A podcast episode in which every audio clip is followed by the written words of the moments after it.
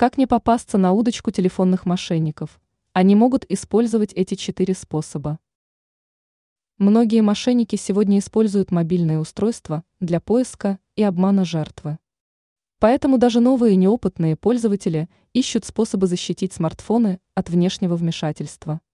Также важно знать и уметь противостоять хотя бы распространенным мошенническим схемам, которые могут быть осуществлены посредством смартфонов. Превентивные методы гораздо эффективнее, чем восстановление данных. Какие мошеннические схемы наиболее распространенные? Вот четыре способа мошенников.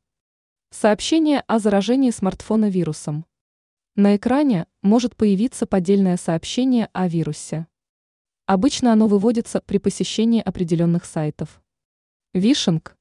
Мошенник звонит и пытается побудить к совершению определенного действия. Он может представиться сотрудником банка или компании. СМС-фишинг. Приходит СМС-сообщение с просьбой перейти по ссылке для получения приза. Но на самом деле это приводит к скачиванию вируса. Сброшенный звонок.